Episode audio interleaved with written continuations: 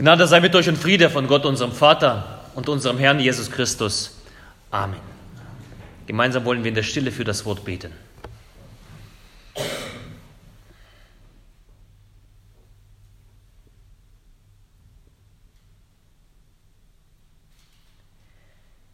Herr, dein Wort ist meines Fußes Leuchte und dein Licht auf meinem Wege. Amen. Liebe Gemeinde, ich habe heute meine Predigt genannt, göttliche paradoxe Intervention. Wenn wir, wenn es in der Bibel Texte gibt, die zum Missverstehen einladen, dann ist es dieser Text von heute, der heute unser Predigtext ist. Der steht uns ja da, dass wir auf ihn hören, dass wir darüber nachdenken. Mit diesem Text könntest du dein Leben zur Hölle machen, also dich selbst zum Opfer Du kannst dich selbst zum Spielball machen für alle anderen oder mit diesem Text gewinnst du ein Verständnis deines wahren Standpunktes, den Gott dir gibt als Kind Gottes, den Gott dir gewährt als Kind Gottes. Ein Stand, der dich stark macht und der deine um Umwelt um dich herum verändert. Und was eine göttliche paradoxe Intervention ist. Das klären wir auch in der Predigt. Lass uns zunächst hören auf den Predigtext, der steht im Lukas 6, Verse 27 bis 38. Und da lesen wir, Jesus sprach, ich aber sage euch, die ihr zuhört, liebt eure Feinde Tut wohl denen, die euch hassen, segnet, die euch verfluchen, bittet für die, die euch beleidigen. Und wer dich auf die eine Backe schlägt, dem biete die andere auch dar. Und wer dir den Mantel nimmt, dem verweigere auch nicht den Rock. Wer dich bittet, dem gib. Und wer dir das Deine nimmt, von dem fordere es nicht zurück. Und wie ihr wollt, dass euch die Leute tun sollen, so tut ihnen auch. Und wenn ihr liebt, die euch lieben, welchen Dank habt ihr davon? Wenn auch, denn auch die Sünder lieben, die ihnen Liebe erweisen. Und wenn ihr euren Wohltätern wohltut, welchen Dank habt ihr davon? Das tun die Sünder auch. Und wenn ihr denen leid, von denen ihr etwas zu bekommen hofft, welchen Dank habt ihr davon? Auch Sünder leihen Sündern, damit sie das Gleiche zurückbekommen. Vielmehr liebt eure Feinde und tut Gutes und Leid, ohne etwas dafür zu erhoffen so wird euer Lohn groß sein. Und ihr werdet Kinder des Höchsten sein. Denn er ist gütig gegen die Undankbaren und Bösen. Seid barmherzig, wie auch euer Vater barmherzig ist. Und richtet nicht, so werdet ihr auch nicht gerichtet.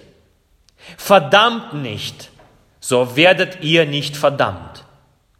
Vergebt, so wird euch vergeben. Gebt, so wird euch gegeben. Ein volles, gedrücktes, gerütteltes und überfließendes Maß wird man in euren Schoß legen. Denn eben mit dem Maß, mit dem ihr messt, wird man euch zumessen. Der Herr segne an uns dieses Wort. Amen. Dieser Text trägt in der Lutherbibel die Überschriften von der Feindesliebe und von dem Umgang mit dem Nächsten. Und er sagt uns zuallererst gleich und deutlich, du hast Feinde in deinem Leben. Ich weiß aus, der, aus eigener Erfahrung, ich weiß aus meinem ehemaligen Denken, was auch ich gepflegt habe, ich dachte immer, ein Christ hat keine Feinde oder darf keine Feinde haben. Ich dachte, als Christ verträgt man sich mit allen und führt so ein glattes Leben.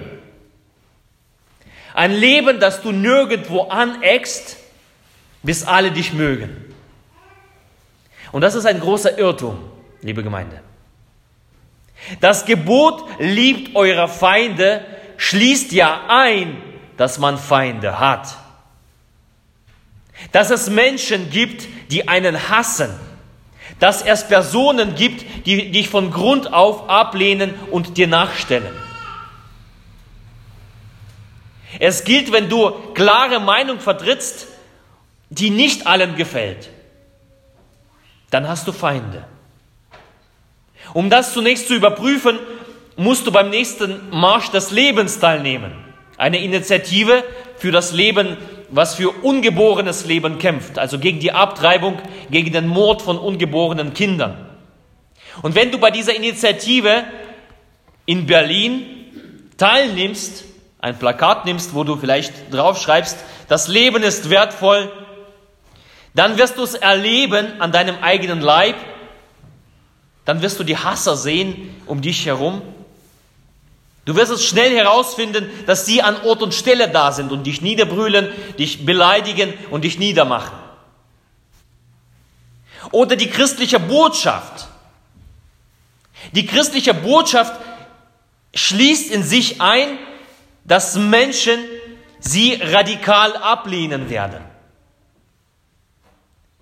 Wenn man an Jesus glaubt, und davon warnt Jesus, da, da, da sagt Jesus, das ist der Punkt, wenn du an mich glaubst, wirst du Verfolgung erleiden, wirst du Ächtung erleiden, Ausgrenzung. Und das gehört nicht nur der Vergangenheit an, das ist ein Teil des Bekenntnisses zu Jesus. Das ist normal. Vielleicht in unseren Gebieten nicht so deutlich, wie es zum Beispiel ist in, in den islamischen Ländern, aber trotzdem gibt es Menschen, die dich verachten, wenn du Jesus öffentlich bekennst. Aber Feind heißt nicht unbedingt ein Feind im Kampfgefecht. Im Kampfgefecht der Ideen oder ein Feind auf dem Schlachtfeld im Krieg. Denn wenn man an Feind denkt, dann habe ich früher als Kind immer gedacht, Feind ist immer auf, im Krieg. Das Wort Feind kann man noch kürzer, kleiner fassen. Und wenn man das tut, dann versteht man darunter einen Gegenspieler, einen Widersacher, einen Kontrahenten, einen Menschen, der dich nicht leiden kann. Also ein Mensch vielleicht, mit dem du im Streit liegst. Eine Feindschaft kann auch sein in Familien. Eine Feindschaft liegt zugrunde zwischen Eltern und Kindern. Eine Feindschaft liegt auch ebenso manchmal unter den Eheleuten, zwischen Generationen. Und auch in den Gemeinden ist es nicht unüblich, dass dort Feindschaft herrscht zwischen den Geschwistern. Ja, zwischen Menschen, die an Jesus glauben, aber dennoch sich gegenüber feindlich stehen. Wo du deine täglichen Auseinandersetzungen austrägst, da wirst du häufig Feindschaft erleben. Widersacher, Streit. Und ich hoffe, dass uns das klar geworden ist, was mit Feind gemeint ist. Und daher nimmt uns dieser Bibeltext gleich von vornherein die Illusion weg, dass wir feindlos durch das Leben gehen können. Das, das geht nicht. Feindlos zu leben, also diese Annahme allein, ist nicht nur naiv, sondern sie ist gefährlich. Und zugleich diese Feststellung, sie bereitet dich auf die Begegnung mit deinem Kontrahenten vor, auf die Begegnung, auf eine Konfrontation. Und da gibt es ein Sprichwort, hoffe das Beste, aber bereite dich auf das Schlimmste vor. Und ich glaube, das ist eine, eine gute Einstellung, wenn wir die Annahme pflegen, in unserem Leben gibt es Feindschaft. Es ist eine Vorbereitung auf ein Verhalten, das ich göttliche paradoxe Intervention genannt habe. Und dieses Verhalten setzt wirklich Zeichen. Und dieses Verhalten der paradoxen Intervention, das zeigt wirklich Haltung. Und das ist nicht nur eine leere Phrase, die so heute üblich ist, dass man die Worthülsen verteilt, sondern diese Vorbereitung geschieht aus einem Stand heraus, den Gott dir schenkt. Und dieses Verhalten, diese Intervention beschreibt Jesus mit den Worten, liebt eure Feinde. Zunächst gesagt, ich glaube nicht, dass dieser Text einen bedingungslosen Pazifismus begründet. Also ich bin nicht davon überzeugt, ich bin nicht von Pazifismus überzeugt. Dann das wäre das zu platt. Also dieser, wenn wir das lesen würden und einen Pazifismus daraus ableiten, das wäre zu plump. Es geht nicht um einen bloßen Pazifismus. Wir leben ja nicht im Paradies, wir leben nicht in einer Utopie, sondern in einer Welt voller Feindschaft. Und die Bibel weiß auch davon. Die Bibel weiß von der und spricht von der Möglichkeit, dass in bestimmten Fällen auch das Schwert einzusetzen gilt. Eine Gesellschaft muss sich gegenüber Verbrechern und von Verbrechen wehrhaft bleiben. Aber diese Rede Jesu ist eher wie die zehn Gebote, Sie zielt auf ein zwischenmenschliches Zusammenleben innerhalb einer Gemeinschaft. Es geht also vordergründlich, in, in allerersten Fokus geht es darum, dass zwischenmenschliche, persönliche, unmittelbare Beziehungen, ähm, dass sie beschrieben werden, dass sie gelingen. Und so darum hält Jesus diese Rede. Und er hält diese Rede nicht im Parlament, er hält diese Rede nicht als Staatstheorie. Er hält sie auch nicht vor einem Ausschuss für Weltfrieden, wo es darum geht, alle Kriege zu vermeiden. Nein, Jesus hält diese Rede unter einfachen Menschen auf dem Feld. Darum nennt man diese Rede im Lukas-Evangelium die Feldrede. Oder in Matthäus eine ähnliche Rede, eine ähnliche Predigt nennen wir die Bergpredigt. Die beiden Texte ähnelt sich sehr.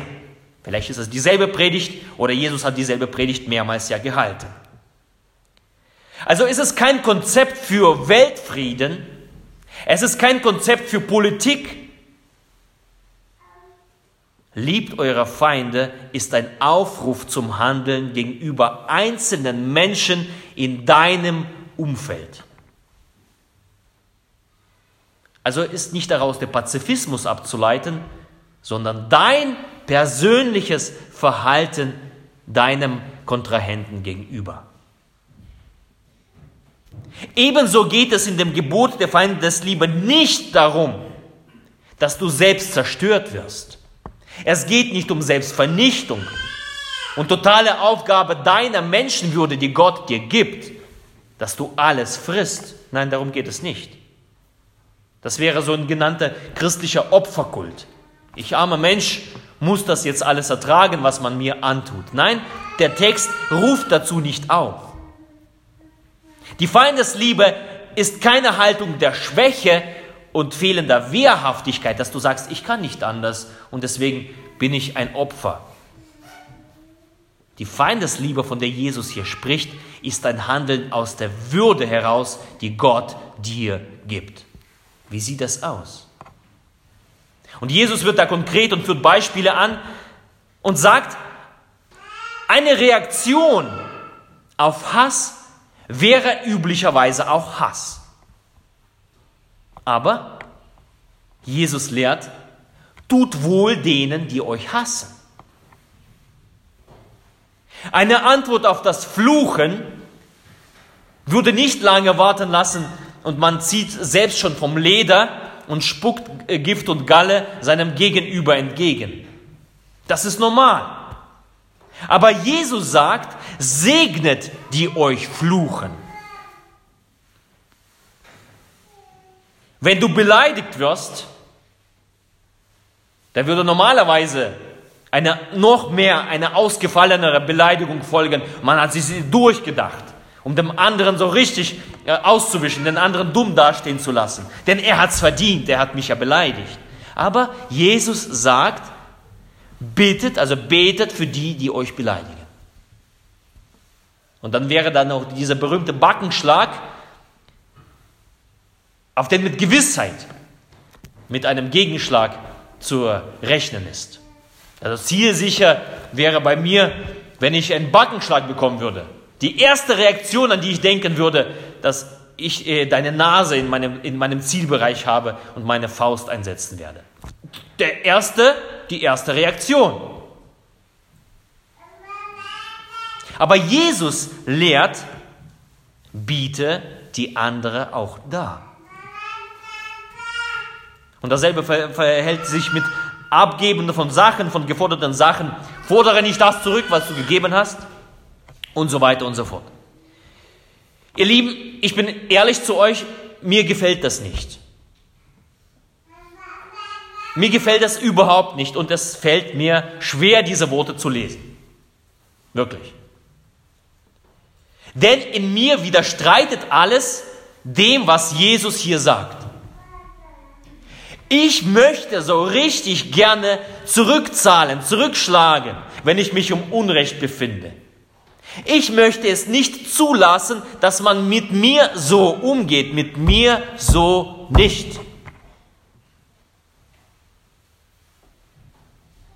Ich möchte so gerne meinen Emotionen und Gefühlen nachgeben, die nur so danach schreien, zahl es dem anderen heim. Aber wisst ihr, das ist genau der Punkt, auf den ich denke, Jesus hinaus will. Wenn wir das tun, dann beherrschen mich Emotionen. Ich werde gesteuert von meinen Hormonen. Ich unterliege dem Einfluss des Affektes. Ich unterliege dem Einfluss meiner Gemütsbewegung, meiner Empörung, der Wallung meiner Gefühle der Aufregung gegen die Ungerechtigkeit. Und das alles nimmt mich gefangen.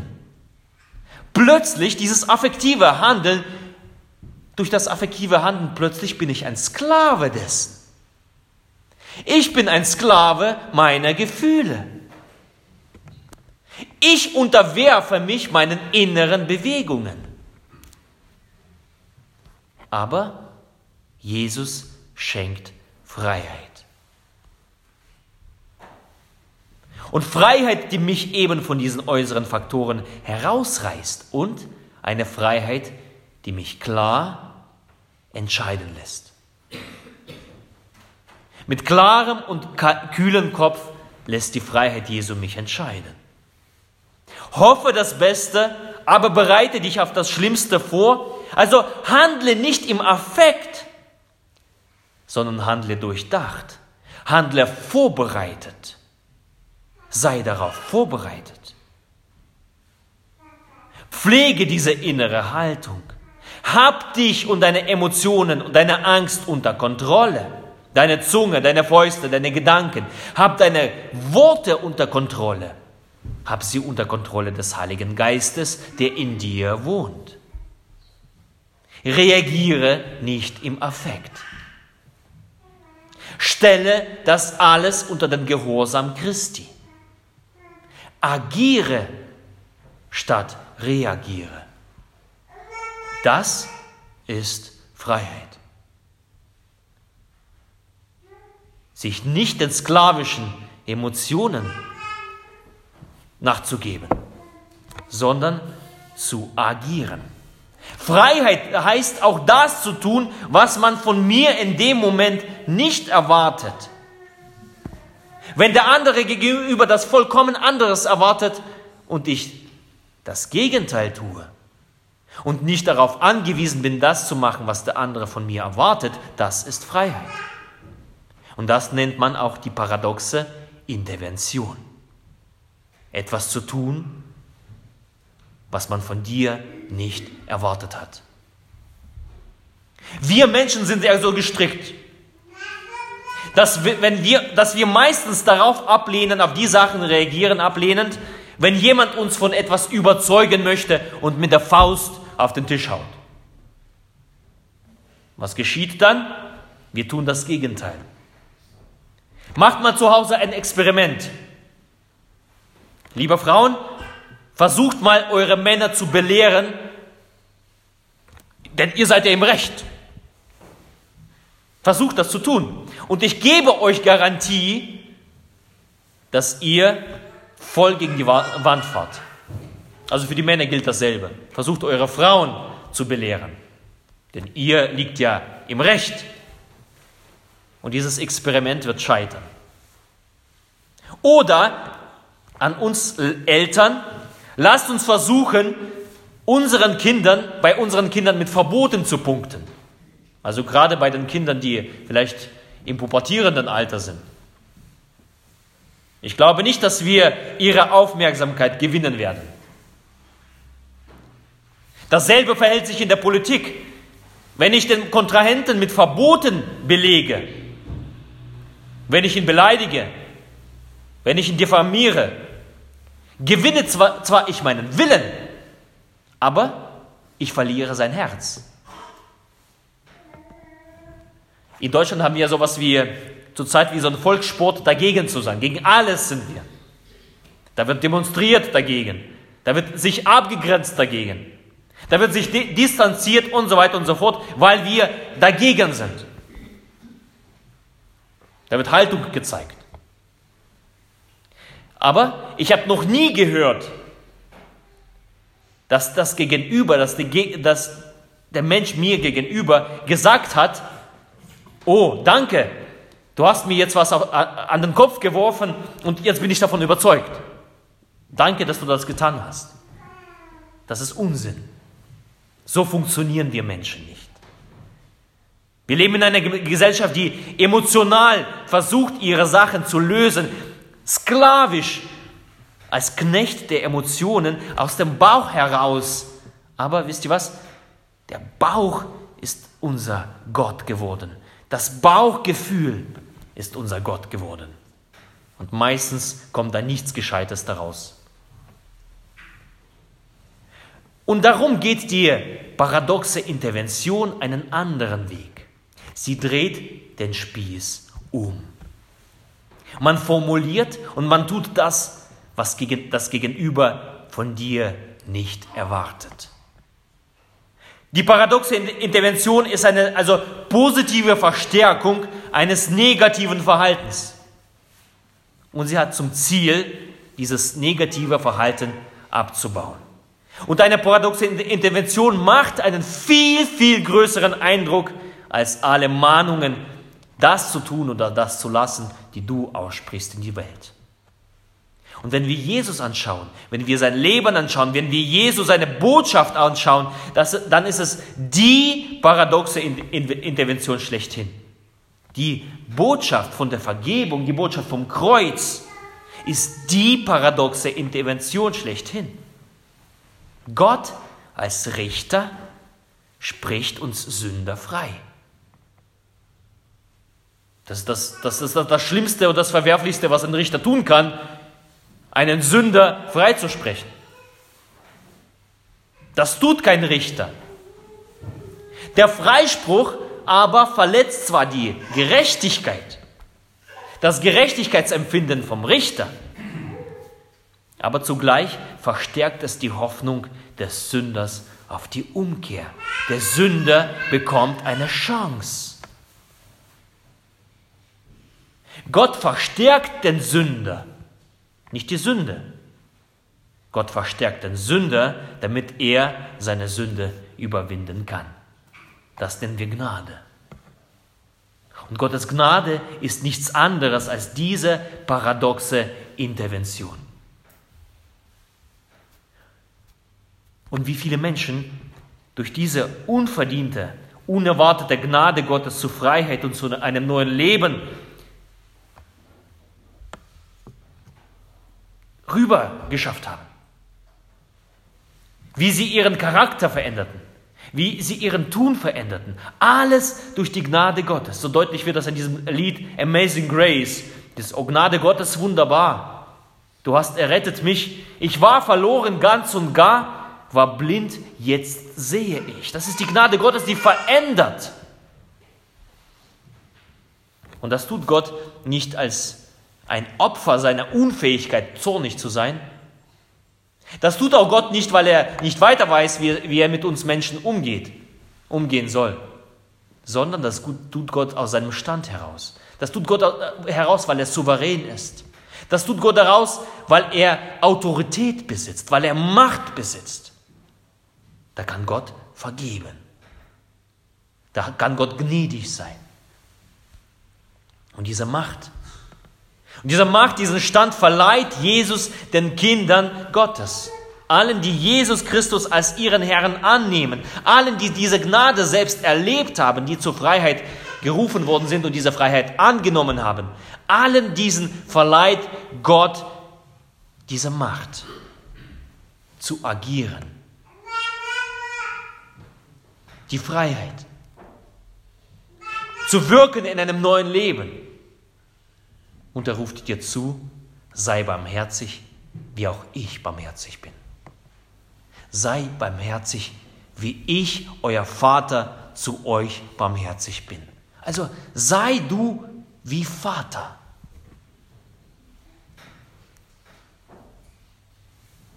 Dieser Schritt hat was Göttliches. Dieser Schritt äh, zeigt dir, dass du frei in deiner Entscheidung bist, die Gott dir gegeben hat. Du bist frei und unabhängig von deinen Gefühlswallungen. Du bist fähig zu agieren. Und konkret, was Jesus fordert, begegne den Gewalttätigen mit Gewaltlosigkeit. Begegne der Feindschaft mit Liebe. Und damit weckt Jesus nicht nur Aufmerksamkeit und plötzlich, wie?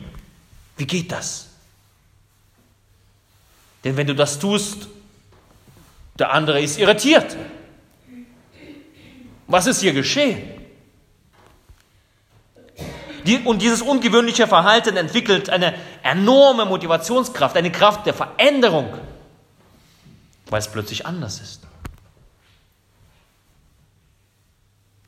Jesus zeigt einen Ausweg aus diesem gewohnten Gut und Böse, Freund und Feindschema. Jesus geht dort raus aus dem Teufelskreislauf. Diese göttliche, paradoxe Intervention ist eine göttliche Moral. Ist nicht eine Moral von Menschen, die wir uns äh, anerziehen können, sondern es ist eine geschenkte Moral. Es ist ein Verhalten eines neuen Menschen. Gott hat dich neu gemacht. Gott hat dich neu geschaffen. Und er hat dir ein neues Verhalten aufgelegt. Und dieses Verhalten ist nicht auf Affekt geeicht, sondern auf Weisheit auf Weitsicht, auf göttliche Weitsicht. Die Feindesliebe ist ein Verstoß gegen die üblichen Regeln, also das ist vollkommen unklar für Menschen. Aber es entkoppelt von dem Gewöhnlichen. Es ist nicht ein Einsteigen in dieses Spiel, was sowieso immer gespielt wird. Du bist nicht mehr Ball des Satans. Du bist frei. Und auf diese Weise, wie, genauso wie Gott, indem er zu uns gnädig ist, gibt er uns eine neue Chance. Und wenn du das tust, wenn du barmherzig bist, wenn du liebst, wenn du nicht fluchst, wenn du freundlich bist, gibst du deinem Gegenüber die Chance, sich neu zu ordnen, sich neu zu sortieren, sich neu zu finden. Du gibst dem anderen die Chance.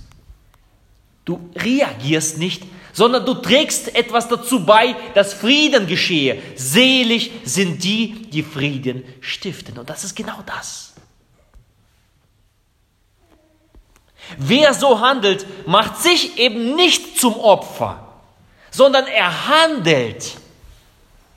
Wer so handelt, ist in, ein, ist in einer übernatürlichen, göttlichen Autorität. Du trittst ganz anders auf. Du trittst in einer Autorität Gottes auf. Begreife deine Autorität vor Gott.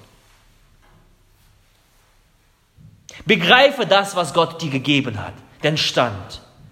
Realisiere deinen Stand und deine Lage, zu agieren, zu segnen statt zu fluchen, wohl zu tun statt zu hassen, zu beten statt zu beleidigen. Es ist ein Zeichen für Freiheit. Es ist ein Zeichen weg vom Affekt hin zum befreiten Handeln. Und dieses Standpunktes muss ich mir immer wieder bewusst werden.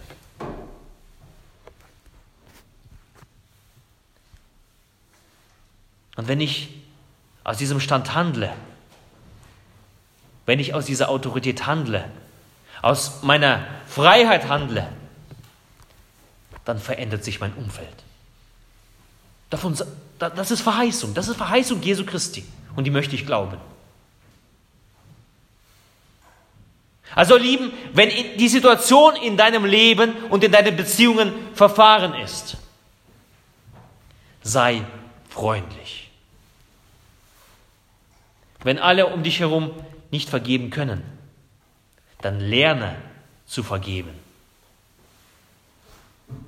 Wenn die Liebe um dich herum erkaltet,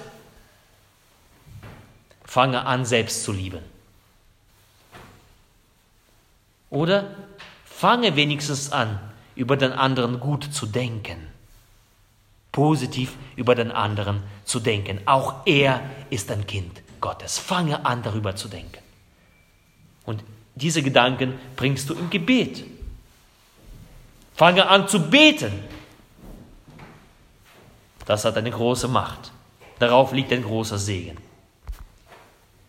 Und diese Freiheit, genau das zu tun, die Freiheit zu einer göttlichen, paradoxen Intervention, das spreche ich dir heute zu. Ich spreche dir den Mut zu. Ich spreche dir den Stand bei Gott zu. Du bist ein befreiter Mensch, befreit von deinen Gefühlen, befreit von deinen Wallungen, die in dir aufsteigen. Du bist befreit vom Affekt.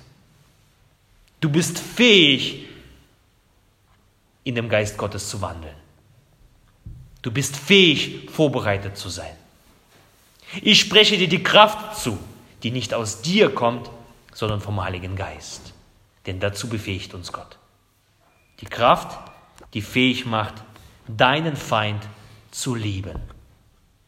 Das möchte ich dir heute vormittags an diesem Sonntag zusprechen, damit du ein Friedensstifter wirst. Und der Friede Gottes, der höher ist als alle Vernunft. Er bewahre eure Herzen und eure Sinne in Christus Jesus. Amen. Amen.